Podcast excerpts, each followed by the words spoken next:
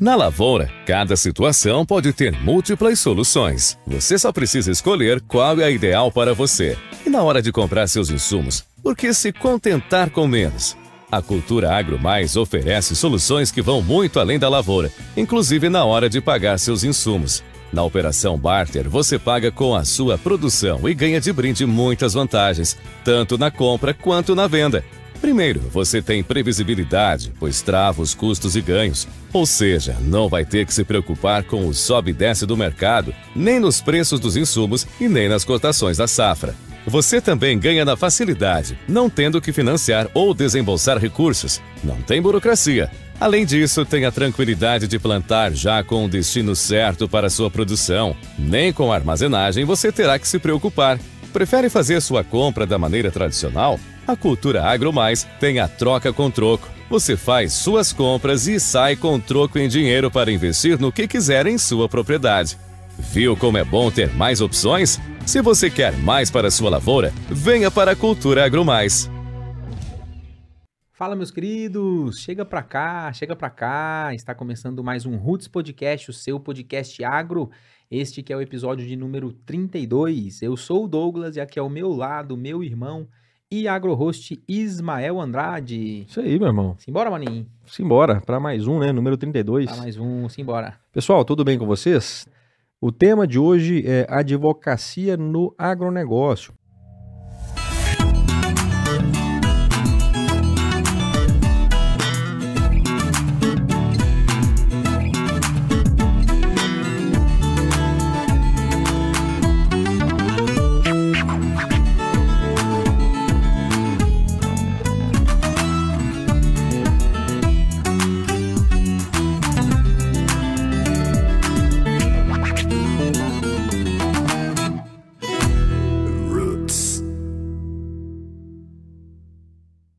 Para a gente falar sobre esse tema muito importante, está aqui com a gente Miriam Gontijo, ela é que é sócia fundadora do escritório Miriam Gontijo Advogados e da empresa Precisão Recuperação de Crédito. A doutora Miriam Gontijo possui longa experiência de quase quatro décadas na advocacia empresarial, especialmente no âmbito do agronegócio. É especialista em direito ambiental, professora convidada do Centro de Estudos em Direito e Negócios é vice-presidente da Academia Latino-Americana do Agronegócio, é membro da Associação Mulheres Agro pelo Mundo. Doutora Emília Gontijo foi presidente da 45ª subseção da Ordem dos Advogados do Brasil de Patos de Minas, Minas Gerais, e conselheira seccional da Ordem dos Advogados do Brasil, seção Minas Gerais por dois mandatos consecutivos. Atuou como vice-presidente da Comissão do Direito do agronegócio da Ordem dos Advogados do Brasil, seção Minas Gerais, bem como atuou como assessora jurídica da, de associações de classe e de fundações. Seja muito bem-vinda ao RUTS, doutora Miriam Gontijo. E para nós, antes de eu passar a palavra para a senhora, é, em nome do RUTS, eu é, externo aqui o nosso agradecimento a todos os advogados e advogadas do Brasil pelo dia de hoje, hoje né, dia 11 de agosto, então, nosso abraço a todos os profissionais que tanto contribuem né, para o Brasil e sintam-se aqui representados pela doutora Miriam Gontijo. Muito obrigado, viu, doutora? Muito obrigada, Douglas e Ismael. É uma satisfação enorme estar aqui com vocês hoje, dia 11 de agosto, onde se comemora o Dia do Advogado. Eu fui presenteada com esse convite. É uma alegria enorme falar um pouco da advocacia, falar um pouco da minha história, e ela não é melhor nem pior do que a de ninguém. Ela é só minha. Foi o que eu consegui escrever, e, e eu consegui escrever com a ajuda de inúmeras pessoas que passaram e que estão no meu escritório. Foram mais de 400 estudantes que passaram né, nessas quase quatro décadas então eu aprendi com cada um deles e me tornei, inclusive, um ser humano melhor com isso, com o auxílio de tantas pessoas que passaram por ali. Ninguém, ninguém consegue crescer sozinho, né, doutora Miriam? Mais uma vez a gente agradece muito sua participação. Eu queria agradecer também todo mundo que já que está nos acompanhando aqui no, no chat aqui ao vivo. Mande seu comentário para cá. Só Vou conectar aqui agora. Já conecta aí para você participar também com a turma aqui, meu irmão. Agradecendo mais uma vez, já que o nosso. Eu quero deixar aqui registrado que toda vez que os nossos programas né, eles vão ao ar às quartas-feiras ao vivo, então hoje a gente está numa quinta-feira aqui fazendo a nossa transmissão. A gente precisou adiar é, de ontem para hoje por um motivo bem, bem peculiar. Né? Eu e o Ismael nós perdemos a nossa, a nossa avó materna ontem. É... E eu olho aqui no chat aqui, ela sempre acompanhou, né? ela sempre acompanhou o nosso projeto desde o início. Ela era uma das primeiras pessoas a, a comentar aqui. Boa noite, meus netos. Já estou aqui ligada. E ela e a tia Cláudia lá na, lá na casa delas, ligadas no ao vivo. Então aqui só externar todo o carinho assim que a gente, que a nossa família recebeu nesse momento difícil. A gente está aqui agora para seguir o nosso propósito enquanto Roots, em comunicar o agro e trazer histórias inspiradoras como a da doutora Miriam, para a gente falar bastante sobre esse grande universo, mas eu não podia deixar a doutora Miriam eh, passar desapercebido aqui em mandar assim um, enorme abraço, né, independente de onde a vovó Dali que esteja e reconhecer por tudo que ela fez por nós. Então, só antes da gente entrar no papo, fazer esse, essa breve homenagem aqui e dizer que vai fazer muita falta esses comentários dela aqui no início do nosso, dos nossos programas. Com certeza. Muito bom, vamos lá, vamos falar de direito no agro. Já passo direto a bola para a senhora, doutora Miriam. Vamos, a gente sempre começa os nossos programas conversando com os nossos convidados, falando um pouquinho de, da história de vida, falando um pouquinho de como é que, que esse cenário iniciou, né? Então, a gente conversa muito sobre diversos assuntos. Hoje a advocacia e, e numa história totalmente inspiradora. Para quem eu falei que a gente ia conversar com, com a Miriam Gontijo, é, já, já ficou super é, linkado não só com o tema, mas também com a vida, com a história, com o escritório. Então tem, muita, tem muito questionamento é, de como esse percurso aconteceu. Mas se a gente puder trilhar e começar lá no inicinho, uhum. Miriam, é, como é que começou, como é que a advocacia entrou na sua vida e depois, né, o agronegócio, já criando é. esse link, conta um pouquinho pra é. gente. Eu, adolescente, eu sempre gostei muito da fala, da escrita, e assim, eu ficava encantada com a suntuosidade do fórum e uma, uma oportunidade eu com assim extremamente é, ansiosa até para ver o que que tinha lá dentro. Nós subimos as escadas e eu é, me deparei lá com uma sessão do júri e eu olhei e falei, aqui é o meu lugar. Então, aquele, naquele dia, assim, eu com 13, Ainda 14 criança, né? anos, é, eu é, entendi que era advocacia e eu nunca tive dúvida disso. Então, eu me considero uma pessoa extremamente apaixonada pela minha profissão.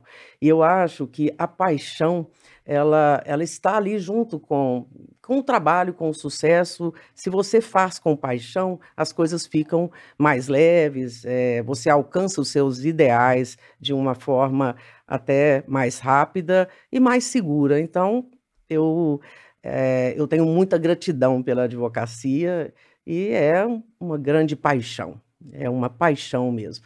E aí eu é, mudei daqui, fui para Uberaba e, e lá eu me formei. Eu me formei em 1985, eu me lembro que, assim, a gente, naquele ano, era o último ano do regime militar no Brasil, uhum. a mulher ainda coadjuvante na própria história, a gente não tinha tanta voz, e, e aí a gente assistindo televisão, é, eu vendo lá as mulheres né, na Constituinte de 86, tentando ali os direitos iguais, e, e um dos direitos que a, a, mulher pleiteava era a posse é, delas juntamente com os homens, da mesma forma, nas terras. Então, assim, uhum. assim, olha, eu quero ter a posse de uma terra.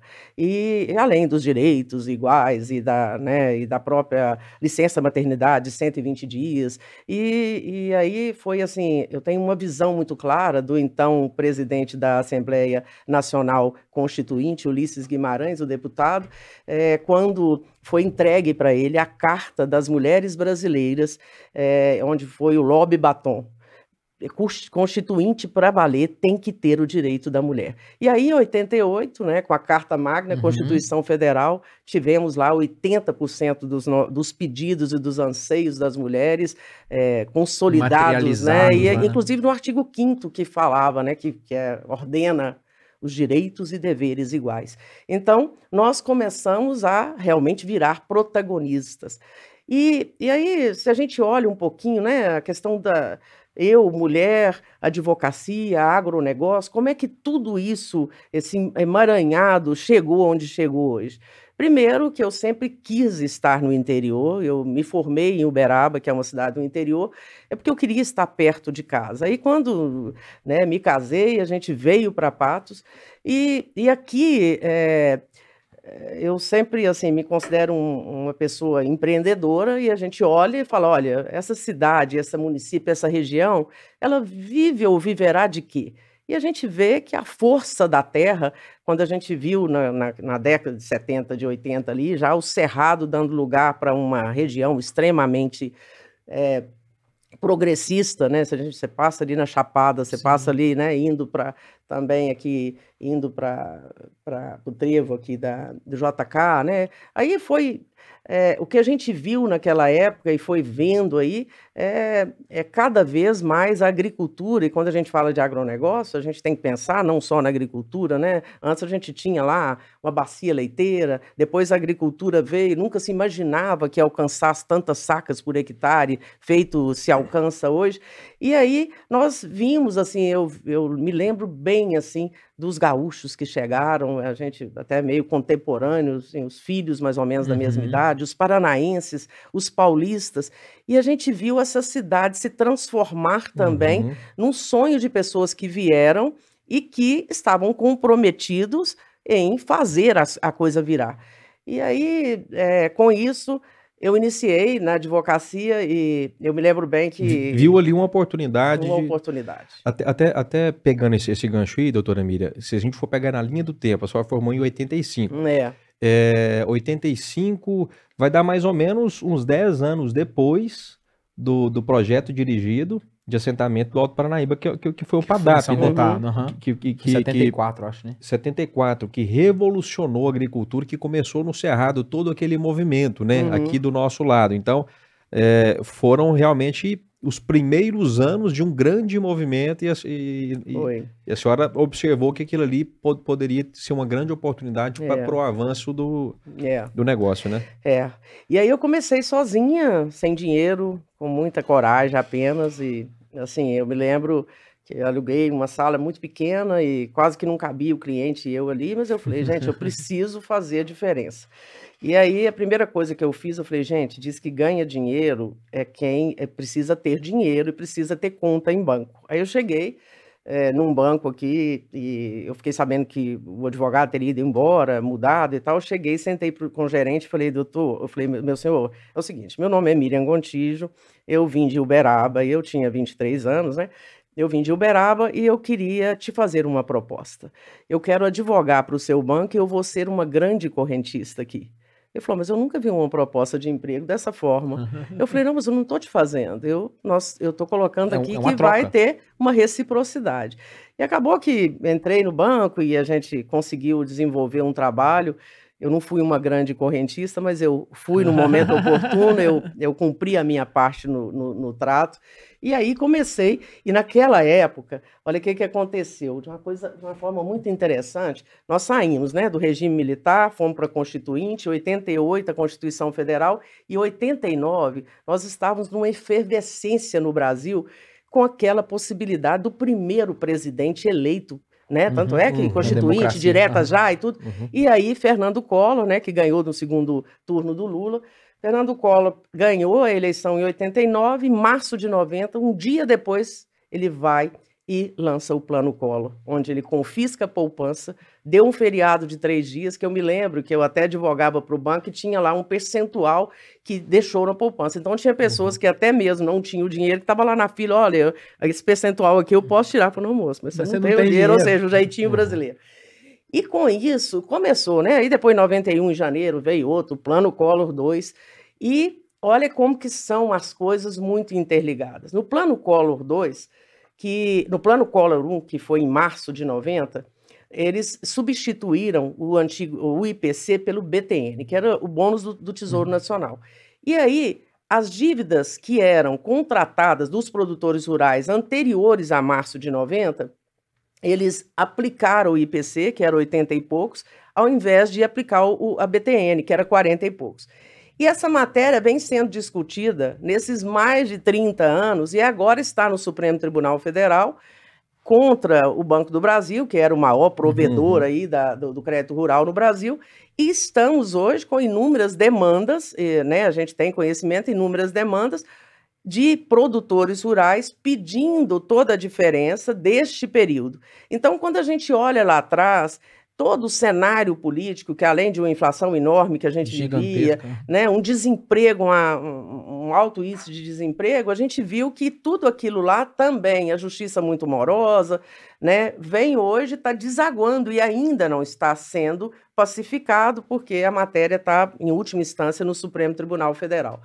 E aí tá. Aí quando chegou, é, aí nós passamos por isso, e aí entrou a década de 90 e em 98 teve a, né, foi a lei dos crimes ambientais. E o produtor rural, que nós tínhamos lá o Código Florestal de 65, veio a lei do, dos crimes ambientais 98. Uhum. e o Ministério Público e também os órgãos ambientais fazendo uma fiscalização enorme para poder ter aí, né, a, a outorga, reserva legal, verbação de reserva, não invasão de EPP, enfim. Uhum. E aí começou todo o movimento, então eu já estava em Paracatu, criamos as associações lá e eu fico muito feliz de ser uma, né, através da advocacia, ter criado a Associação do Entre Ribeiros 1, do São Marcos, do Entre Ribeiro 2, onde a gente fez para discutir uma questão que era uma questão ambiental. Só que, quando se trata de, de, de meio ambiente, e hoje as regras modernas de ESG estão muito claras, né? É, responsabilidade social, responsabilidade ambiental e governança. Uhum. Precisa de ter todo esse equilíbrio para se alcançar a sustentabilidade. Lá atrás, nós é, até fomos também coadjuvantes e presenciamos a primeira outorga coletiva, né, numa, numa bacia com uma questão hídrica, né, com controvérsias e que não, a água não dava para todo mundo e que a gente também acompanhou isso. E aí fomos, é, acompanhei, e o meu marido é engenheiro florestal, tem, então ele estava lá, numa, na, né, era sócio de uma empresa de planejamento ambiental, e, e, eu me lembro que foi criada a primeira RPPN, que é a Reserva Particular do Patrimônio Natural, aqui em Presidente Olegário. E ele chegou, e eu não entendia nada de direito ambiental, ele chegou e falou, mira a RPPN, e eu sabia de um conjunto chamado RPM, você Eu falei, o RPM, eu gosto daquele vocalista. Ele falou, não. Aí eu falei, meu Deus, ou eu perco o marido ou o cliente. Aí eu me especializei no direito ambiental e também aprendi muito, porque aprendi muito a dar o valor, porque muitas vezes o produtor entende que o direito ambiental é uma pedra no sapato, Sim. mas na verdade não é. Quando você pensa em gerações futuras, quando você pensa né, que é necessário é, ter um planejamento sustentável, né, a gente está aí com 8 bilhões de, de, de pessoas no mundo. Para 2050, nós vamos chegar a 10 bilhões. E o Brasil, que é considerado o celeiro do mundo, não tem dúvida, gente, que nós estamos aqui é, numa, numa, numa posição atual que aconteceram fatos assim inéditos. Primeiro, o único que previu que nós teríamos, que o mundo pararia, foi Raul Seixas. O dia que a Terra parou. A, a pandemia. pandemia trouxe é, algo que não se imaginava. Uhum. Trouxe agora a guerra da Ucrânia com a Rússia, e vocês, agrônomos, sabem muito bem a importância que tem a Rússia como um grande exportador de, de, de, de fertilizantes. fertilizantes. como um grande importador. E, o, e aí tá. E aí, quando você olha todo esse cenário, e o Brasil, né, com agora um ano político, aí toda uma situação, uma conjuntura, mas o agronegócio segurou o Brasil, segurou o país aí de uma forma espetacular e ainda com né, recordes aí, batendo recordes de produtividade. Então a gente vê que é um universo de oportunidades, não é só, para quem é o dono da terra. Eu terra, eu só tenho debaixo da unha. Mas eu vi que quando eles foram crescendo, que foram informatizando a tecnologia, a revolução tecnológica, eu ouso dizer que ela foi tão importante ou um pouquinho mais do que a Revolução Feminina. Porque a Revolução Feminina no século passado mudou o mundo. Então, hoje, uhum. nós estamos lá com 38% de mulheres liderando grandes empresas no Brasil, apesar que no agro nós estamos com 19% ainda. A gente tem muito o que alcançar. E aí, eu, como né, uma vizinha da sua avó, e que inclusive ontem, é, quando vocês adiaram, eu não sabia que vocês eram ah, netos Os da netos avó da. Lica. E eu, quando eu fui lá para visitar, é, né, ontem para dar um abraço lá na sua mãe e na sua família, é que eu via saber. E aí hoje a gente fica aqui e aí com o pensamento de que, como dizia o poeta, para isso que nós temos braços tão longos, né, para os adeuses e Exatamente. uma pessoa tão incrível e tão importante também na minha vida, né? Feito, feito ela, feito a sua mãe, feito o seu avô, feito a família toda. Então é mais um motivo de emoção. E aí, quando a gente chega e pega é, todo esse, tudo que a gente vê hoje é, em volta da gente, de forma direta ou indireta, as pessoas estão ligadas no agronegócio, porque nós temos uma ligação com a terra até muito mais do que no, no nascimento, nós temos na morte. É para lá que a gente vai, não Uhum. é? Para lá que todos vamos. Exatamente. Não é? é? Não é verdade? Falando, falando desse cenário, assim, tentando entender um pouquinho da sua visão dessa questão ambiental e, e, e de leiga no assunto ambiental virou totalmente especialista, Uhum. às vezes pelo marido também Aham. é, forçando, forçando o aprendizado. Como é que você enxerga a situação do Brasil, Miriam? Porque assim, os dados mostram pra gente que o Brasil é um país que preserva muito. É, os dados falam é, que 66% do território nacional é preservado e sempre em comparação com os Estados Unidos, 19% e a União- Europeia também 19%. A gente enxerga que o, o Brasil ele tem uma extensão continental, existem desafios gigantescos, são diversos biomas, mas o produtor rural, analisando os números, ele faz o papel de preservação. Existe exceção? Existe problema? Existe cenário? Como em qualquer outra atividade. Mas como a senhora acompanhou todo esse movimento de criação, de legislação, de até chegar nos dias de hoje, como é que a senhora traça um paralelo e, e a gente está no caminho certo? Existe, existe um cenário obscuro? A informação ela é, ela é mal difundida? É, é, é, qual é o cenário? Assim, qual é a visão da senhora desse universo? Na década de 90, a gente via que a- ainda era muito incipiente a legalização ambiental. O passar do tempo fez com que os agricultores soubessem e tivessem a consciência de que a preservação rende dinheiro. Porque hoje, é, inclusive em números certificados internacionais, se você não tiver ali regras claras de preservação do meio ambiente, até mesmo alguns empréstimos, Não você sai. tem que ter a reserva averbada, você tem que ter outorga, ah, você vai, você tem um pivô ali de tanto, você está dando o penhor aqui, mas você- você necessariamente precisa de ter tudo legalizado, sob pena de já impedirem completamente que o contrato seja efetivado. E aí, esse marketing que é feito aí e que é até atingindo o atual governo de forma muito clara aí, de que o Brasil não é um conservador do meio ambiente, que o Brasil é um algoz do muito, muito, muito pelo contrário. Nós temos aqui uma legislação extremamente de vanguarda. Nós temos os, os, os produtores, e tanto os, os produtores como também a, agro, a agroindústria, completamente consciente. Nós, só que nós temos aqui o pulmão do mundo, que é a Amazônia, e que, pelas condições aí continentais desse país, muitas vezes nós não conseguimos, através de ações preventivas, monitorar desmatamento, enfim. Mas o que se fala do Brasil lá fora é um absurdo. É necessário é, que as pessoas, que chamem realmente as pessoas, que chamem as nações para dizer aqui, ó, olha, nós podemos transformar o mundo. Porque se nós temos 10 milhões de, de, de, de é, pessoas, 10% da população mundial passando fome, 29% em uma situação de alguma é, instabilidade alimentar. E, tam, e, e, e nó- não tem dúvida, se em 2050 nós seremos 10 bilhões de habitantes na Terra, é o Brasil que vai ser o grande, o Com certeza. É, produtor para poder alimentar o mundo. Então. É uma, é, é uma grande missão do Brasil, de, de, devido a todas as características que o Douglas falou, a senhora falou.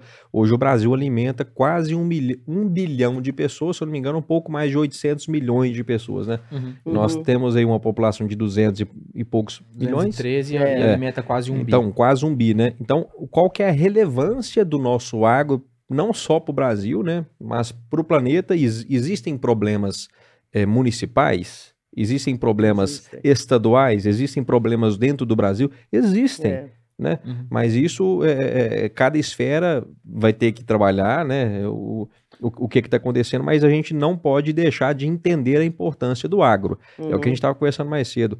É, é, o nosso objetivo aqui, enquanto roots, enquanto comunicadores, é, não por formação, mas sim, sim. por propósito, né?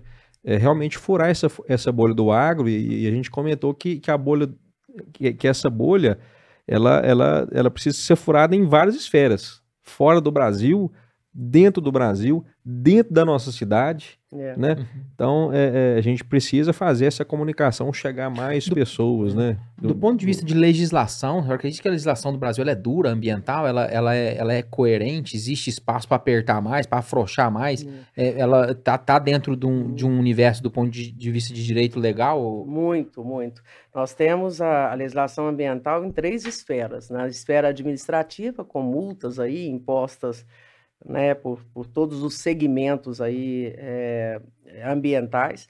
Temos a responsabilidade civil, se eventualmente trace uma, uma, um prejuízo para outrem ou para o meio ambiente, e temos a responsabilidade criminal, que é, né, que é essa, muitas vezes, o não licenciamento ou o desmatamento sem a devida autorização é, do órgão competente gera também uma, um, um processo criminal.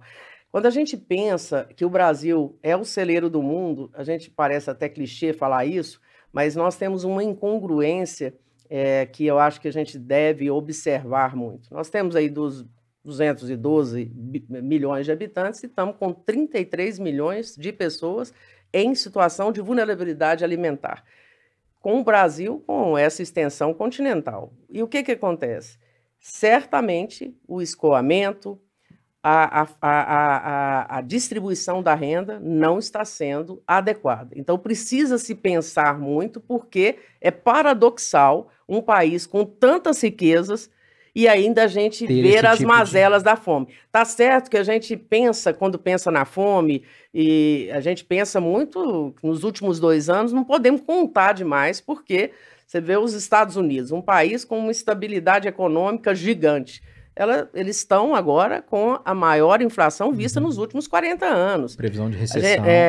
Você é, pega a pandemia, né? Nós estamos, tudo bem que nos últimos dois meses tivemos um recuo aí de 9% é, no, no desemprego, mas nós estamos com 10 milhões de desempregados nesse país. E a informalidade, que sempre foi muito atuante no país, também deixou a pandem na pandemia de ter aí é, né, os seus rendimentos. Então, estamos lá com inadimplência é, eu sou sócia de uma empresa de recuperação de crédito, eu estou impressionada, assim. Os números Oito assustam. em 10 famílias no Brasil estão inadimplentes. Nós estamos com 77% das pessoas no Brasil com alguma forma de inadimplência, seja inadimplência ou seja de comprometimento a médio prazo. Então, é, a repercussão da pandemia, principalmente, é agora também, acho que a gente está um pouco longe, apesar da, de toda o reflexo aí, principalmente dos fertilizantes e da, das exportações das nossas commodities, mas certamente nós vamos, eh, a, a guerra da Ucrânia e da Rússia vai trazer, já está trazendo é, hoje reflexos né? negativos, uhum. muito maiores lá, né, na Europa e tudo, mas aqui também. E aí a pandemia, os estudiosos dizem que isso vai trazer reflexos aí para os próximos 10, 15 anos. Então, é, é eu acho que o, Brasil está muito amadurecido no que, no que diz respeito à legislação ambiental. Nós tivemos agora em 2020 a nova lei do agro, né, a lei que veio também trazer uma roupagem para o agronegócio muito interessante. Então, eu acho que nós estamos, assim, fragmentando aquilo que é importante, trazendo uma sustentação legal e precisamos de ter monitoramento, de ter, quando você pensa ali, olha, olha, a lei do agro ela veio trazer, revolucionar o crédito. Nós precisamos ter dinheiro, Uhum. precisamos de aumentar o crédito, nós não podemos mais cuidar e revenda fazendo às vezes de banco e do crédito rural, rural no Uhum. país. Nós precisamos necessariamente que o governo venha para poder romper e fazer às vezes aí do financiador do crédito.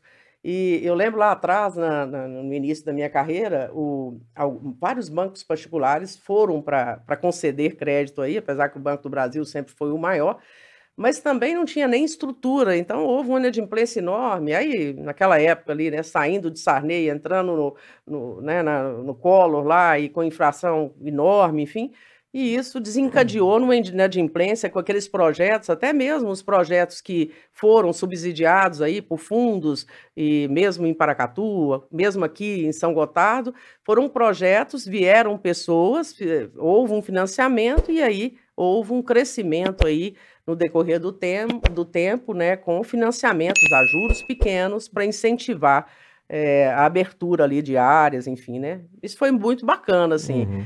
Muito bacana ter presenciado tudo Esse isso. movimento É até uma nos- nostalgia de lembrar de tudo isso. E olha que assim, eu fui vendo isso e terra só tem debaixo da unha. Então, mas eu estava ali tentando instrumentalizar de alguma maneira, seja nos contratos, seja através né, de, eh, de adequações para as empresas da concessão de crédito, de regras para recuperação de crédito, de traçar ali eh, também para aquisição das terras e venda, análise eh, de toda a documentação. E, e aí a gente foi cada vez eh, aprendendo um pouco mais com as mazelas e com os anseios dos clientes e chegamos hoje aqui. Legal, maravilha. Mandar um abraço para todo mundo que está participando aqui do nosso chat. Um abraço pro Rafael Normandia, querida Miriam, muito para, parabéns Uhum. pela exposição sobre o tema tão relevante, advocacia e agronegócio. Parabéns pelo seu dia, pelo seu dia não, pelo nosso dia, né, Uhum. Rafael? É, nosso me colocando na sua posição. Sempre digo, você é inspiradora. Ismael e Douglas, amigos de longa data, parabéns pelo programa. Obrigado, Rafael. Abraço, meu querido Rafael Normandia. Abraço, Tamo Rafael, junto, toda a junto. família. Tem mais gente participando. Já, já a Oswaldo. gente... Ô, Miriam, você tá falando de recuperação de crédito, você- também tem essa a sociedade. Essa empresa não presta serviço só pra gente do agro também, não? Ou é, só- é ligado só ao, ao agro também? A recuperação de. Hoje nós estamos trabalhando muito para o cooperativismo, né? Uhum. Gente, eu acho o cooperativismo um dos modelos mais inteligentes. Quando lá na Inglaterra, lá no século XIX, pensaram em cooperativismo e foi trazendo para cá, e a gente viu assim, que a partir de 95, quando eh, criou toda essa. Eu acho que teve uma roupagem no cooperativismo aí no Brasil, eh, não só o cooperativismo agrícola, como também de crédito. eh, eu sempre acreditei muito no cooperativismo e, queira ou não, está lá ligado com o agronegócio. Então a gente trabalha muito para o cooperativismo e, e sempre com essa, de forma direta ou indireta, atuando eh, em tudo que diz respeito ao agronegócio. É, e quando você fala em, em recuperação de crédito, já me vem logo assim na cabeça, é, dentro do- dos posicionamentos que eu participei nesses últimos 10 anos da distribuição de insumos, é, e são os mais diversos é, cenários que acontecem, os problemas de, de recuperação.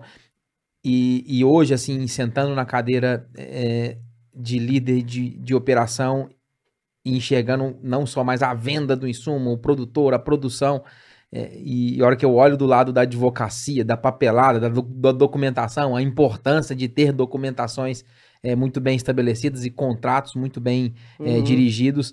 Quando falo em recuperação de crédito, na primeira hora que vem na minha cabeça, opa, ter documento assinado aí, ter, ter contratos muito bem estabelecidos.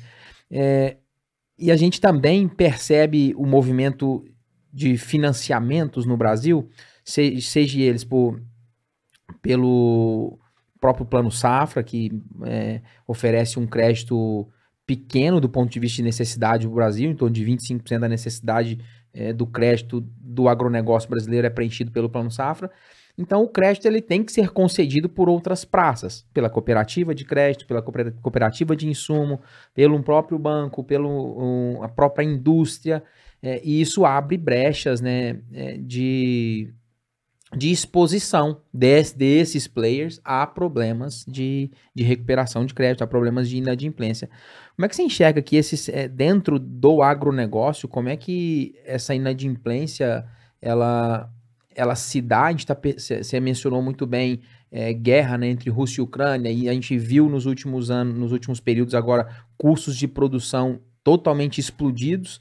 É, e como é que você enxerga que o produtor rural é, é, é, lida com essa questão de acesso ao crédito, inadimplência, fazer conta, programação e planejamento de um ponto de vista de quem está do lado de cada mesa do direito, da papelada, do contrato? É. O que, que acontece? É, o que a gente vê claramente é que o produtor ele está é, sujeito às intempéries do tempo, à variação cambial, ele está sujeito à variação do preço né, do produto, a oferta do produto, então tem toda uma conjuntura que faz com que ele fique é, numa instabilidade. Do outro lado, que é o que a gente também trabalha de forma grande, que é o, o quem concede o crédito, ele precisa de ter uma garantia e aí ah, tem que se vir é, estabelecer garantias que sejam eficientes, que possam, é, inclusive, não criar nenhuma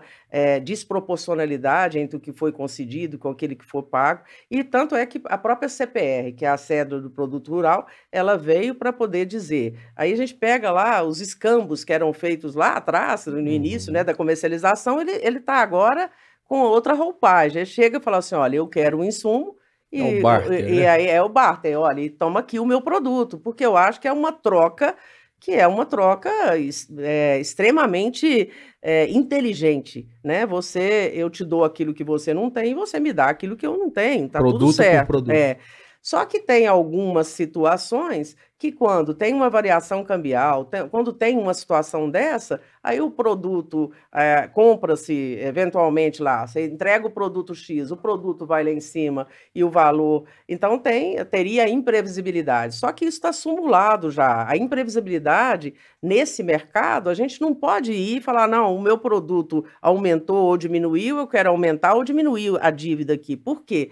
Está atrelada a documentos muito sérios e muito e que estão lá consubstanciados, inclusive na lei do agro, e veio trazer até uma modificação da CPR também. Então, hoje, olha, o único amador que deu certo foi Amador Aguiar, presidente do Bradesco. não tem dúvida disso, não tenho dúvida.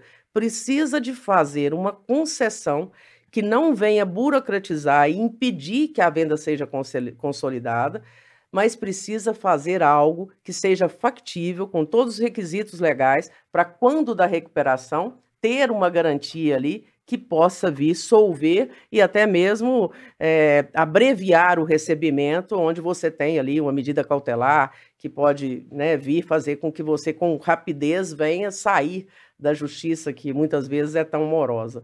Eu, eu vejo claramente que hoje as empresas cada vez estão é, se profissionalizando mais na concessão de crédito e o produtor do outro lado ele tem cada vez mais consciência de que ele entregando, entregando o produto dele, mesmo ele ficando vulnerável, é muito melhor do que ele ficar pagando um, um juro de mercado e que possa depois, no dia que ele colher, simplesmente não dá para pagar o custo. É, hoje são diversas ferramentas que é. o produtor tem, né, para poder negociar e comprar os seus insumos.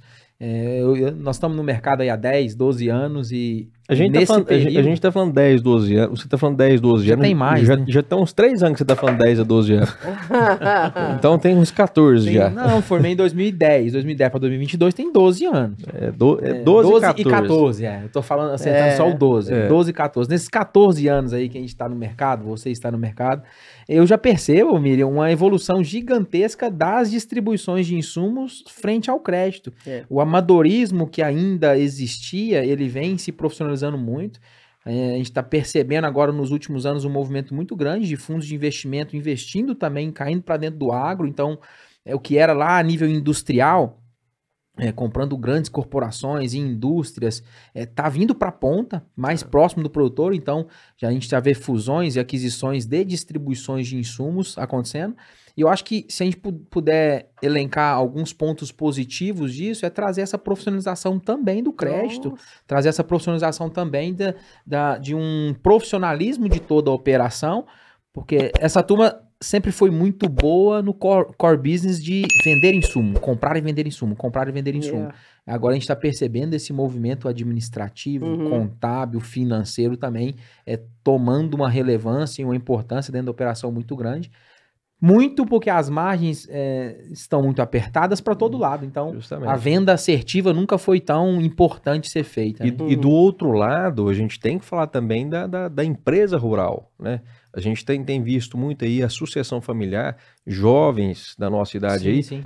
É, é, tomando frente do negócio né, e mudando completamente o conceito da, daquela fazenda, que é uma empresa rural, que o pai não via às vezes como uma empresa, né?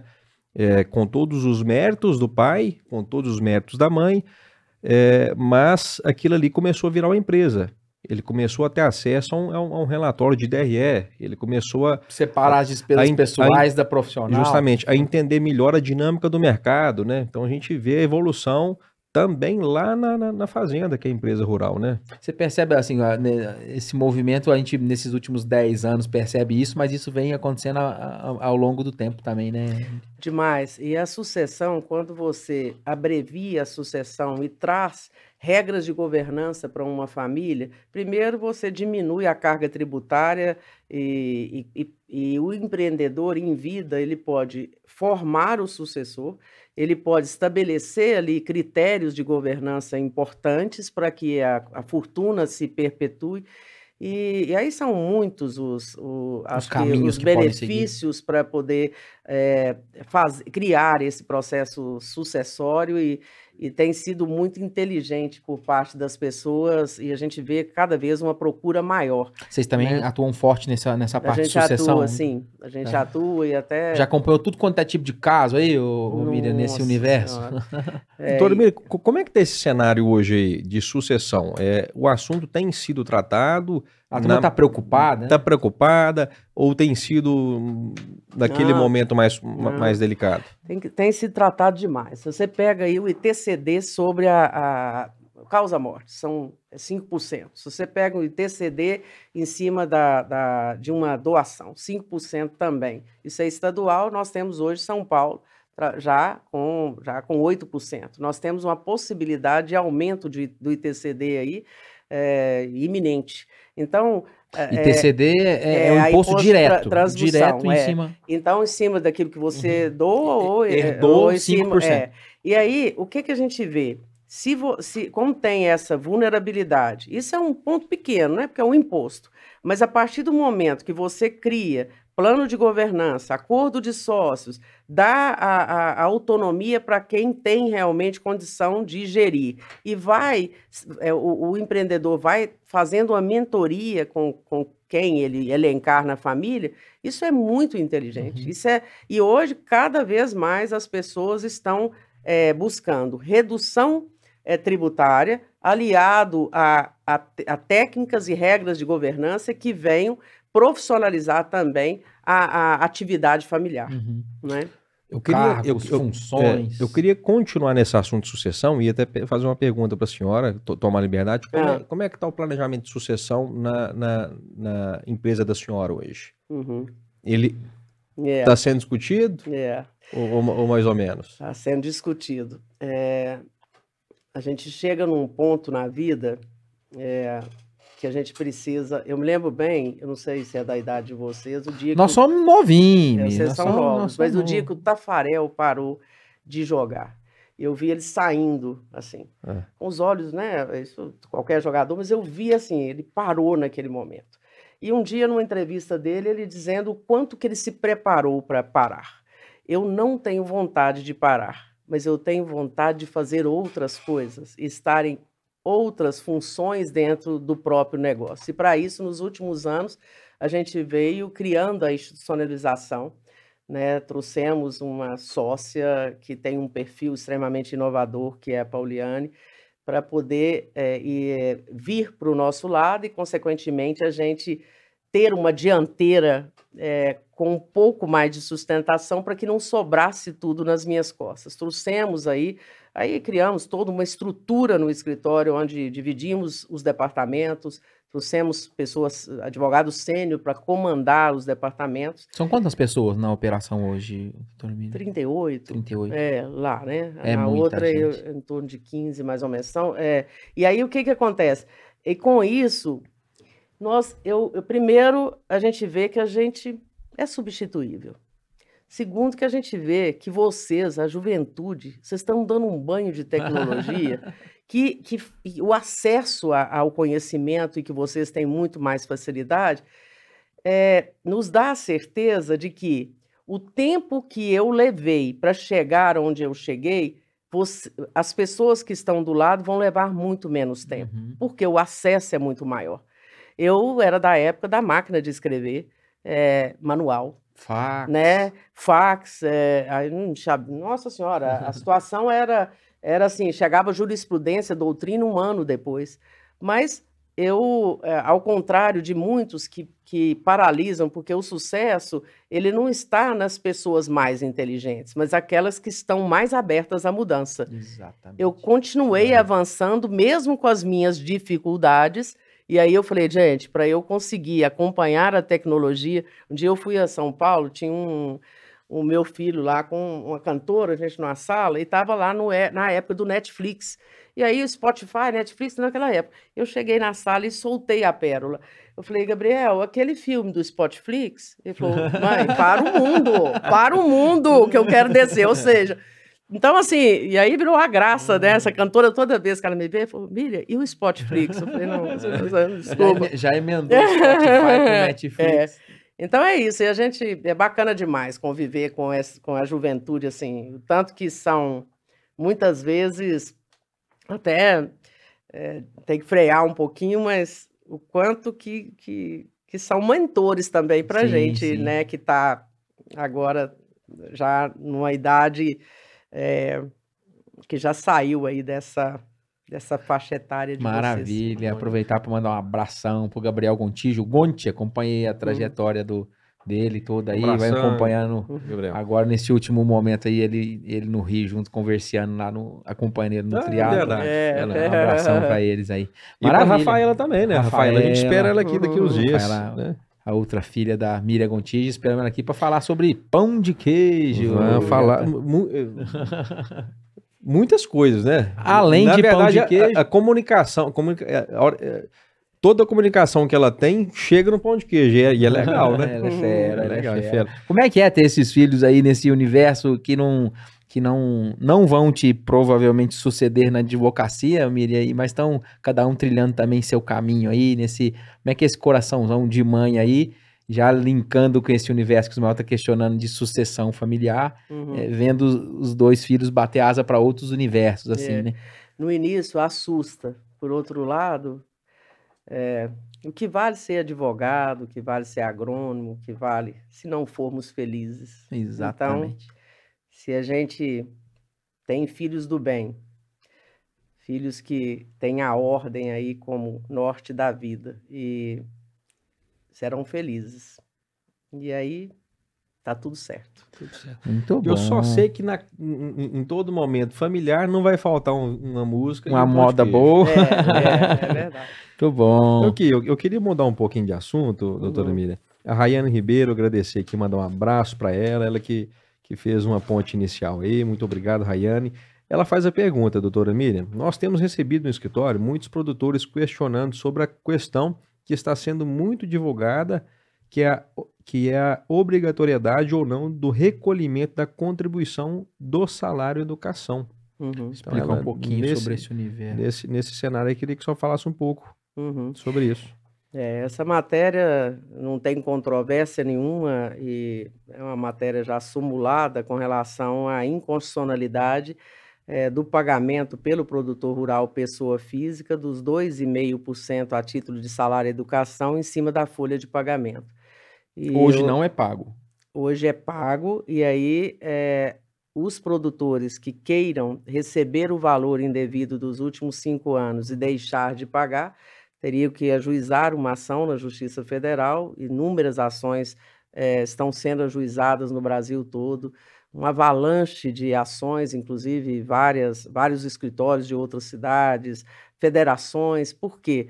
O produtor rural, eh, muitas vezes tão sofrido, né, com tanta eh, vulnerabilidade aí, até mesmo de clima, enfim, de preço, eh, se, se ele paga algo que não, que não é devido, a gente precisa realmente ir e, né, às portas do judiciário para poder buscar aquilo que foi Pedir pago é, eh, indevidamente. Então, é uma tese consolidada e nós acreditamos, eh, inclusive Mas já hoje... teve caso de. de- Não, a- a- inclusive a União nem contestado tem as ações. Então, eh, o produtor rural que não tem empresa, ele pessoa física, ele, ele faz jus realmente a esse direito e está tendo uma avalanche no país todo dessas ações. E eu recomendo demais procurar um- é, ajuda é, para poder. para poder é, vir e pleitear esses direitos aí. É uma ação bem rápida e bem interessante. Muito bom. Pessoal, que está aí ao, ao vivo, né? 25 pessoas nesse momento que estão ao vivo e eu tenho certeza que milhares de pessoas vão assistir esse episódio ou vão escutar também no Spotify e nas principais plataformas de áudio. Queria falar para vocês, nesse momento que vocês estão aqui, né? Inscrever no canal. Muitas pessoas estão nos acompanhando, estão nos seguindo, mas esquecem de inscrever-se no canal e para nós é muito importante você dar o like também para o YouTube entender que esse conteúdo que nós produzimos aqui com muito carinho e relevância para vocês seja realmente relevante para o YouTube, né? Então, é, não esqueça disso, compartilha também nos seus grupos agro e, e pessoas também que não entendem desse movimento nosso aí, né, meu irmão? Maravilha! José Eduardo de Oliveira mandando um abraço. Miriam, como sempre, brilhando. Um brilho que ilumina trilhas e caminhos do porvir. Parabéns, parabéns pelo também ao Roots. Obrigado! José Eduardo. Tem um questionamento aqui também sobre, voltando um pouquinho sobre a questão ambiental, doutora Miriam Alberto Oliveira. Como especialista em direito ambiental, eh, não acredito que as exi- exigências e demoras dos órgãos ambientais atrapalham por demais os investimentos dos produtores em novas áreas de produção. Como é que estão os prazos aí, doutora Miriam? Realmente esse movimento ele é moroso do ponto de vista dos órgãos competentes? E É. nessa linha do tempo, é, é, entrando nesse tema, nesses quase 40 anos aí, é, a morosidade é a mesma ou nós temos evoluído? Eu acho Ou que mo- piorou? é, em alguns órgãos a morosidade hoje se tornou maior. A gente viu que o Estado, nos últimos anos, se você pega os órgãos ambientais estaduais, a gente vê que assim existe a aposentadoria dos técnicos, não existe a renovação né, do pessoal e, consequentemente, fica cada vez mais eh, um trabalho gigantesco que cada, né, hoje cada vez mais as pessoas têm a necessidade de buscar e é necessário mesmo eh, o licenciamento e a legalização. Então a gente vê que o processo ainda é muito moroso e, e isso é uma situação que, que eu acho que é um, um desmérito, é, uma, é um retrocesso do ponto de vista financeiro, porque quando se fala em sustentabilidade, precisa também ter a sustentabilidade econômica. A máquina precisa de pessoas para rodar. Então, aqui, ó, é, é- é até- até uma, uma, uma sugestão aqui. Vocês que conhecem aí, deputados federais que vão candidatar aí, na- na- e, ó, é um tema bacana de levar para a gente buscar melhores, melhores condições aí, né? Para a gente melhorar esse- essa, essa engrenagem, né? Maravilha. Para o nosso Vamos- deputado aí que, que a gente vai voltar a defender essa pauta. Vamos deixar a doutora Mia tomar, um, tomar uma aguinha? Vamos falar dos nossos parceiros, meu irmão? Vamos, vamos começar pela Miriam Gontijo, advogados? Ah, Miriam Hum. Gontijo vai ser nossa parceira aqui, hein? Oh, Já hoje já é nossa parceira, trazendo muita informação de qualidade, mas já já a gente vai falar de parceria para o ano que vem, em off. Vamos lá. Baú, a Baú que está conosco há 30, e- ah, conosco não, que está há 37 anos atuando no cenário agro brasileiro, sendo especialista na produção dos mais nobres cafés que o Cerrado Mineiro há de produzir com bastante sustentabilidade, humanização, mesclando sempre a, moder- a modernidade né, dos dias atuais com as suas raízes, com as suas tradições. A Baú é referência nos vários mercados, em vários mercados do exterior e também está presente nas mais nobres cafeterias é, do nosso Brasil. Ficou curioso, quer conhecer um pouquinho mais do universo da Baú? Posiciona o celular no QR Code que está na tela. Você vai cair direto nas redes sociais deles, vai ver lá um, o universo agora de final de colheita de café. Muita coisa boa por lá nas redes sociais deles. Um abraço a todo o time, a toda a família Baú. Muito bom. Cultura Agromais. A Cultura Agromais é uma empresa com soluções agronômicas, agronômicas, financeiras e tecnológicas para as lavouras. Tem como lema entender, acompanhar e entregar o que há de melhor ao produtor, que é o nosso grande protagonista do agro, né? A equipe está presente no campo buscando sempre uma agricultura com identidade, serviços e soluções para atender com qualidade.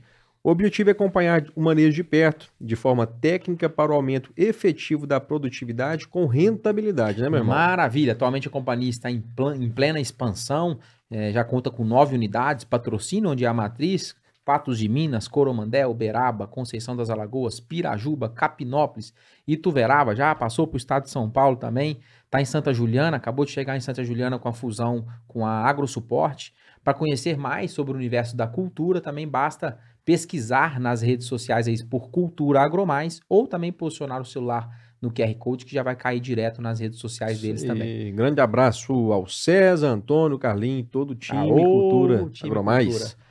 SCL Agro, novos tempos, novas soluções. Escala Nutrição Animal evoluiu para SCL Agro, com a mesma qualidade, buscando ainda mais o sucesso dos seus clientes, oferecendo soluções completas para o agronegócio. A escala nutrição animal evoluiu sem abrir mão da parceria que você já conhece. Tudo isso pensando em um futuro melhor para todos. Evoluir sempre, essa é a cultura da SCL Agro. Conheça essa evolução acessando o QR Code que está aí na sua tela. Maravilha. E para finalizar, está conosco também a Faelo Filmes. Alô, nosso produtor! Faelo Filmes, a empresa especialista em eternizar grandes momentos. Atua no mercado de Patos de Minas e região há mais de nove anos, fazendo o que há de melhor aí em filmagens de casamentos, eventos empresariais, transmissões de live. Para o nosso cenário agro também fazem captações de imagem por drone. Se você quiser conhecer também um pouquinho mais sobre o universo da Faelo Filmes, basta também posicionar o celular no QR Code. Ô homem que trabalha, rapaz, todo dia no Instagram lá tem um casamento novo, de segunda a segunda o homem tá casando gente. Um abraço, meu querido Anderson da Faelo Filmes. Isso aí. Tamo junto. Pessoal, meu irmão, vamos falar agora do Clube Roots? Clube Roots, pra você que tá aí nos acompanhando, filma em mim aqui, coloca em minha câmera aqui, meu querido. Clube Roots, você que está acompanhando do outro lado da telinha, você primeiramente, né, que é empresário, quer vincular sua marca conosco, manda uma mensagem para nós aí no direct que a gente vai ter o maior prazer para poder conversar sobre esse universo. Para você que pessoa física quer ajudar a gente fala como é que eu ajudo esses meninos aí? A gente criou o Clube Roots, tá aqui também na telinha, basta aqui de de cá. Aqui de carro, basta posicionar o celular no QR Code, você vai cair direto numa plataforma do PicPay, uma plataforma de, de cadastro lá, fazer um cadastro rapidinho, e a partir de R$ reais por mês, você pode ajudar esses dois irmãos aqui com o nosso propósito de comunicar bem o agro. Quem é que deve entrar no Roots? Quem está gostando da gente aqui, quem gosta desse movimento da gente, quem gosta do que, que a gente está construindo, para você que quer ajudar a gente a construir esse universo junto, pro ano que, ah, o que, que eu vou ganhar com o Clube Roots, quais são os benefícios, não entra nessa não. Se for entrar nessa, não precisa nem ajudar. É para que se quiser, tá, se tá gostando do nosso movimento aqui, e quer contribuir, é. nós estamos precisando demais. Aí nós estamos juntos. Pro ano que vem, nós estamos projetando já tá, trabalhar junto com vocês aí esse, esse universo de recompensas. E, mas é pro ano que vem. Esse ano é se você quiser ajudar. Mesmo. Eu gosto da sua autenticidade. Vamos junto, maninho. Vamos, é vamos embora pra nós. Quem quiser ajudar é, é, é, pra, é porque tá gostando do movimento, é né? Claro, Quer é contribuir claro. com, com, com esse movimento bacana. Meu irmão, precisamos falar também o do pra... Reload, né? Esse evento aqui. O Faelo, tá, tá dando pra. Me ajuda aí, doutora Miriam, uhum. segurar aqui. Reload. Pessoal, Reload é um evento de marketing digital que o Sebrae está fazendo, vai fazer, promover aqui em Patos, no dia 20 de agosto. É, vai ser legal demais. É um evento hein? sensacional, tá? É, se você, é, eu acho que vale a pena você ir no arroba aí, Reload, ou vai lá no Sebrae, que você acha também.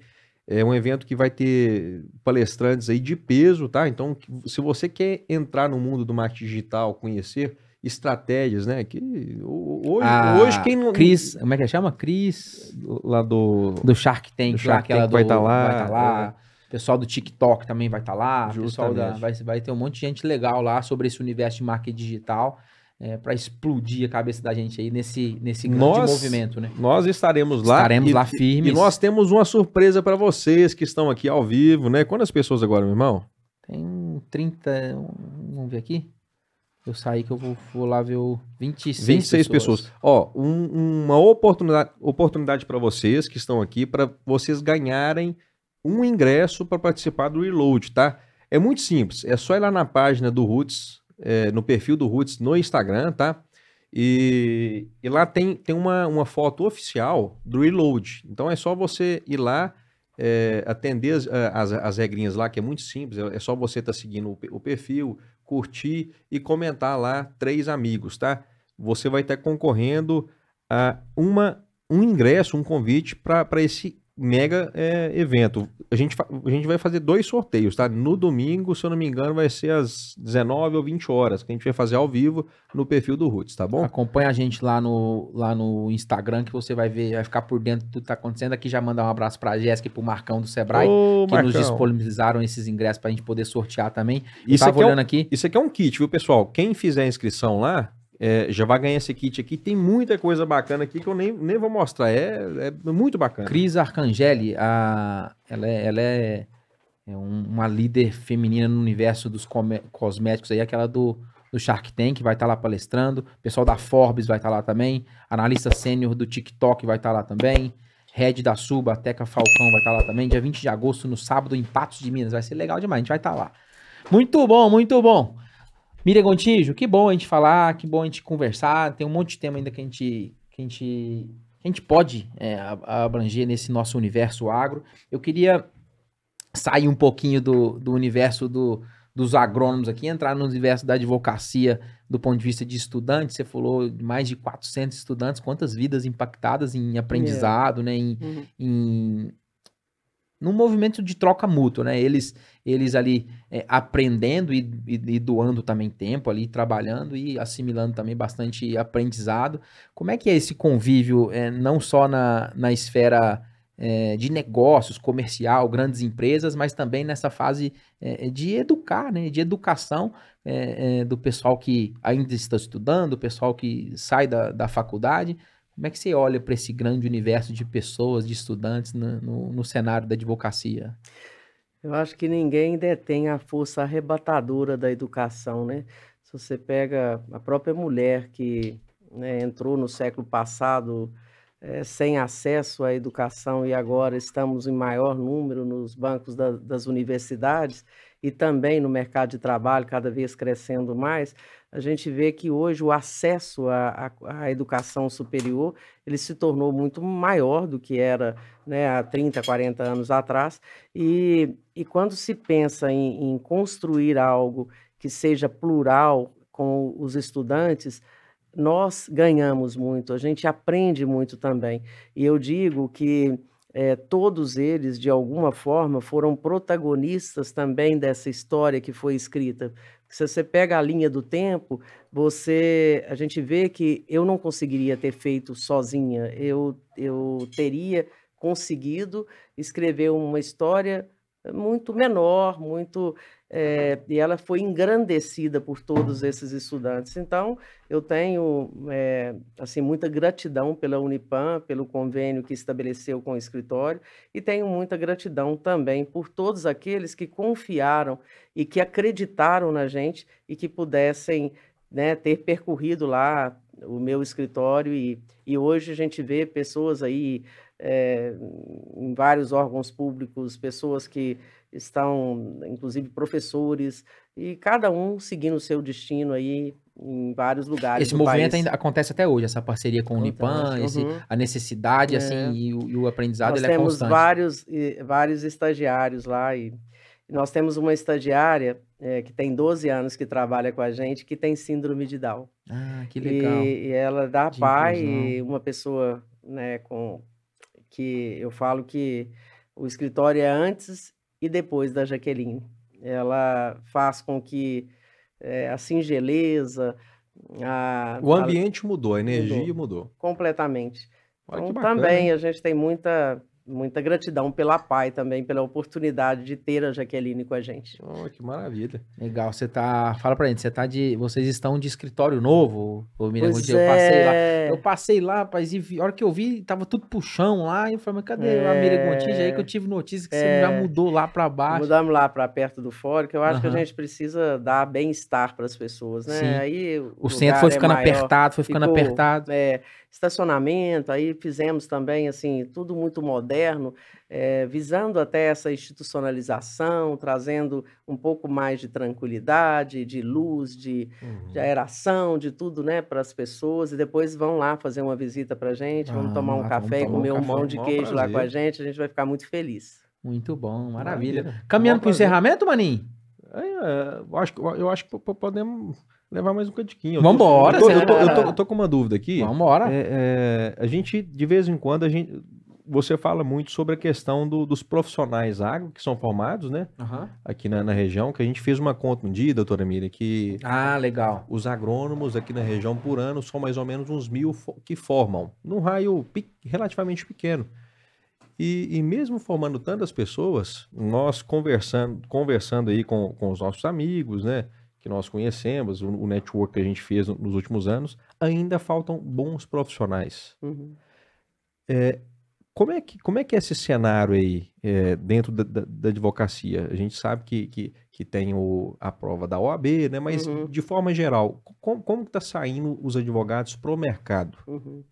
Nós temos uma situação aqui na, na cidade, e principalmente com a Unipam, que faz um trabalho magnífico, inclusive reconhecido né, no MEC e na, na OAB, eh, mas nós vemos também que a juventude deveria se dedicar um pouco mais. Então, assim, uma grande gama dessa juventude deveria aproveitar um pouco mais do, primeiro, da disponibilidade dos pais em pagar uma faculdade, é, eu, eu lembro que eu nunca fui a melhor aluna, mas eu acho que eu, eu, eu, sempre fui de conciliar muito o meu tempo. As pessoas falam, Miriam, meu seu dia tem 48 horas, não é possível. Mas é isso, é conciliar, despacha. é, é conciliar o tempo. E eu lembro que eu sentava na primeira cadeira e que eu prestava muito atenção na aula, porque eu queria ir na boate, eu queria ir no barzinho, eu queria sair. Ou seja, porque se eu fizesse mais ou menos, eu teria que, Que usar mais tempo depois fora. tal. Então, sempre fiz isso e eu acho que precisa ter um pouco mais de dedicação. Esse mercado cada vez mais concorrido, ele exige muito mais. Então, o que eu digo para os estudantes é que, e eu acho que toda escola, toda faculdade tinha que ter na grade curricular empreendedorismo e tinha que ter agronegócio também, que é a cereja do bolo desse país. Então, se as pessoas é, é, estão numa faculdade onde você vai aprender ali, né, o- todas as regras do direito, vá também para cursos alternativos para empreender, para fazer, para ter matemática financeira, para saber como criar uma empresa, de que forma. Muitas vezes sai de lá, pega o, o colega que é muito amigo, aí faz uma sociedade informal, passa um ano, dois, a, a- a amizade acaba e a sociedade foi para o água abaixo. Ou seja, precisa profissionalizar também, até mesmo para construir um plano de negócios para a vida. E assim, eu sempre fui de planejamento. E não adianta nada de planejamento sem ter resolutividade, sem ter Execução. assertividade. Então, é preciso planejar, preciso planejar algo que seja factível, que seja também estimulador para o crescimento. E é dessa forma que a gente vai se- vem seguindo aí nessas mais de três décadas. É, eu, eu, eu sempre que É um gente- baita recado aí para quem tá Pra- formando, exato. né? Para quem tá. E sempre que cai nesse, nessa discussão, eu lembro que o mercado de trabalho, ele, ele no, no nosso agronegócio, na distribuição de insumos, nas partes técnicas comerciais, é, o cenário ideal para um movimento que a gente vive é o cara vir com, com bagagem, com experiência, é, super comunicativo e que ambienta bem em todos os cenários, conhece a região. é, e nem e se a gente pegar um cenário de recém-formado, é, e a gente exigir uma experiência, uma bagagem gigantesca, ele nunca vai ter. Mas cabe aqui um recado que o cara que está formando, que está estudando, ele pode fazer estágio desde cedo. É isso que eu ia te falar. Ele pode estar no Pode. meio do ambiente ali mesmo não trabalhando. Qual pode... experiência? A Exato. profissional realmente ele não vai ter. né? Exato. Mas a experiência ela pode ser acumulada desde o primeiro semestre de É. estudos, entendeu? Fazer Hum, muito né? estágio e, tá, e discutir bastante e, e, e tá no cenário, in- independente de, de se tem tempo ou não, porque chega férias da faculdade, pega as férias do serviço, se trabalha, vai viajar, vai para a cidade vizinha. Nós estamos num movimento aqui regional, é, onde o agronegócio ele é, ele é plural, né? Então a gente está falando de É. uma bacia leiteira gigante, a gente está falando de, de plantios de hortaliças aqui a 100 quilômetros também, referência no Brasil. Nós estamos num movimento de cereais também muito importante, agroindústria. Então, no nosso cenário agrícola e, e- e da agronomia, não- é, é muito plural. Pro advogado, pro advogado tá formando e quer também entrar nesse segmento do agronegócio, a gente está no berço aqui. Tá né? no então, berço. Então, basta É, querer, né? É verdade. Nós abrimos no mês passado um escritório em São Gotardo, eh, fazendo todo um estudo de mercado regional. A gente viu aquela região eh, já está ali consolidada, né, como uma gigante aí do agro e, e nós que já temos clientes lá, entendemos que lá também é um celeiro aí de oportunidades. E é isso, tem que ter essa visão plural, eh, aumentar o campo de visão e, e traçar regras, metas e ser audacioso.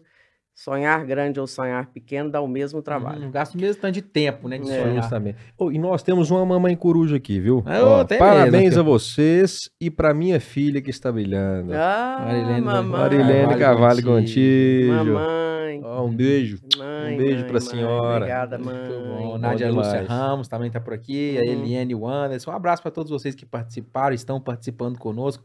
Já que é pra gente falar, eu vou falar de, eu vou falar de outros assuntos aqui também. Porque eu vi Uhum. lá no Instagram eh, da Miriam Gontijo e a- eu tive eh, a grata satisfação. A gente tava passeando, eu e minha esposa Bibi, a gente tava no. Foi no shopping agora, poucos dias agora, e tinha uma exposição de arte lá. Uhum. E você também tá nesse universo aí como hobby. E eu vi lá que, falei, é, são artes sacras, né? que- Sacra, que, é. E a hora que eu vi, eu falei, ah, beleza, onde é que estudou? Como é que foi? Porque a, a técnica é super apurada. E a hora que eu vi lá um vídeo, é, é, é, fo- foi, foi de, de começar a ver uma tela branca e É. começar e começar. Conta um pouquinho desse universo, É. desse, É, desse refu- É, refúgio é, seu, refúgio. né, Miri? A gente tem uma, uma terrinha aqui pertinho da cidade, e lá eu montei meu ateliê e eu sempre gostei muito da pintura. E, e a, eu acho que a arte sacra é uma forma para mim de oração, né? E a tela branca, às vezes, ela assusta, mas quando a gente coloca ali a primeira pincelada, a gente já se torna presa daquela magia toda. Então, é um lugar é, onde eu renovo as energias para começar a semana de novo. E eu vejo que a arte também, é, tal qual a advocacia, a arte de pintar, ela, ela exige muito, e- mas lá eu, eu não tenho as mazelas dos clientes, lá eu não, eu não, não tenho as, de repente, as pessoas que perderam os bens, outros que perderam a liberdade, outros né, com as mais mazelas, lá eu tenho o silêncio e tenho ali é, eu, uma Conexão. com uma, uma tela, com uma arte. Isso me, me faz muito bem. A senhora E, pinta toda semana? Toda semana a senhora tá, tá junto com as telas. É, ultimamente, menos, porque eu tenho duas netinhas gêmeas. Então, hoje, ultimamente, eu tenho ido para o Rio para estar com as duas menininhas, né? E assim, com a minha filha, com meu filho mudou para lá, meu genro. Então, a dedicação também à família e, e eu e meu marido, a gente é um refúgio nosso, mas Aham. a gente sempre vai para a cidade maravilhosa Vai- vai para poder dos netos nas agora. netos, né? Ah, As que duas legal. netas. Muito bom. Uhum. Que legal. A gente trouxe aqui, dona Mira, um, um mimozinho, um presentinho Ah, senhora dos nossos parceiros da SL Agro. Oh, da Baú muito também. obrigada. Ai, são aqui- empresas, empresas tão inspiradoras. Tem um Baú, cafezão, SL, nossa, um cafezão especial aí, um bourbon Nossa, vermelho, tem uma é. xícara também. É, gente, hoje eu estou muito presenteada no Dia do Advogado. Uhum. Primeiro, ver filhos de uma amiga minha de infância, tão grandes, meninos que cresceram, que estão hoje di- divulgando e difundindo o agro aí no Brasil. A gente vê o quanto a força da juventude ela é também arrebatadora. Eu desejo a vocês todo o sucesso do mundo, mas assim, que vocês encontrem tudo que vocês é, pleitearem na vida. E é isso, através da informação, a gente também ajuda o mundo. Vocês estão fazendo um trabalho que envolve educação, que envolve a, a, a abertura da visão do jovem para poder empreender, para poder estudar. Então, isso é muito lindo. Eu estou encantada com o trabalho de vocês, a forma né, de vocês também se comunicarem, irreverente, por outro lado, séria, por outro lado, consciente. E eu me sinto muito orgulhosa de estar aqui hoje. É um presente, é um dia inesquecível para mim. Oh, eu não poderia bom, comemorar o meu dia do advogado que de isso. forma mais bacana do que essa. Muito obrigado. Que legal, a gente, que legal. A gente agradece. A gente fica muito feliz, né? Porque uhum. A gente que, que escuta é, todo o trabalho que a, que a Miriam Contígio faz durante todos esses anos, e a gente ter a oportunidade é, de estar aqui sentando, né, num bate-papo é, descontraído, relevante, contando da sua história, contando como que foi a evolução do agro e como que a advocacia pôde contribuir, né? É, gratidão toda nossa, muito obrigado. A gente está realmente muito feliz. Conte sempre com a gente. O Ruth está de, de, portas, portas abertas, abertas para você muito sempre. Obrigado. E nós estaremos aqui qualquer dia desse comendo pão de queijo, né? Ah, vamos lá. Claro, é claro. Vai desenvolver esse raciocínio também. Muito obrigado, já caminhando já para o encerramento. Miri, fica à vontade se quiser fazer algumas palavras finais também. Mais uma vez, já, já fez um, um agradecimento maravilhoso, mas é, nós que agradecemos. As portas estão extremamente abertas para discutir qualquer pauta. Daqui uns dias a gente vai discutir também com a Pauliana. A gente já conversou um pouquinho Opa, sobre isso. isso. É, a gente vai entrar um pouquinho mais adentro desse universo da, da advocacia é, lá na, no, no, na ponta mesmo, é. com a visão dela. Uhum. E vai também, eu tenho certeza que vai ser muito engrandecedor. Mas mais uma vez, muito obrigado, tá bom? Eu agradeço e eu encerro aqui fazendo uma homenagem a duas Terezas, que, assim, para mim são mulheres muito é, expoentes do agronegócio. A primeira, Tereza Cristina, ex-ministra da Agricultura, e a Tereza Vendramini, que é a primeira diretora mulher aí da, da Sociedade Rural Brasileira, o quanto essas duas mulheres é, são também timoneiras para que a, as, as mulheres venham se juntar e venham protagonizar cada vez mais. E também fazer uma homenagem a todos os advogados do nosso país a todos que, de uma forma ou de outra, carregam nas mãos a bandeira da liberdade e da justiça. Hoje é um dia nosso, é um dia de celebração e é um dia também da gente honrar os nossos clientes e dizer que o caminho do direito, tortuoso muitas vezes, mas nos leva sempre à justiça. Muito obrigado. Maravilha, maravilha, muito bom, muito obrigado a você que nos acompanhou até aqui, muito obrigado. Gostou desse bate-papo? Sabe que alguém que quer e precisa escutar esse bate-papo aqui que não tá aqui, já encaminha essa conversa nos seus grupos de WhatsApp, já encaminha essa conversa, já sobe lá para os stories do seu Instagram. Muito obrigado. Não esqueça de se inscrever no nosso canal. É simplesinho, é só clicar aqui no botão de inscrever. Isso ajuda a gente demais. Curte também, curte, comenta da onde é que você está falando. Se você não, não participou do chat aí, já comenta o que, que você achou. Muito obrigado, Maninho. Ficamos por aqui? Por aqui. Até um semana que vem. Agro abraço a todos. Ah, Fiquem oh, com Deus. Gostei, hein? Gostei. Tamo junto. Obrigado, Faelão. Tamo junto, meu produtor. Obrigado, Miriam. Um abraço. Tchau, tchau.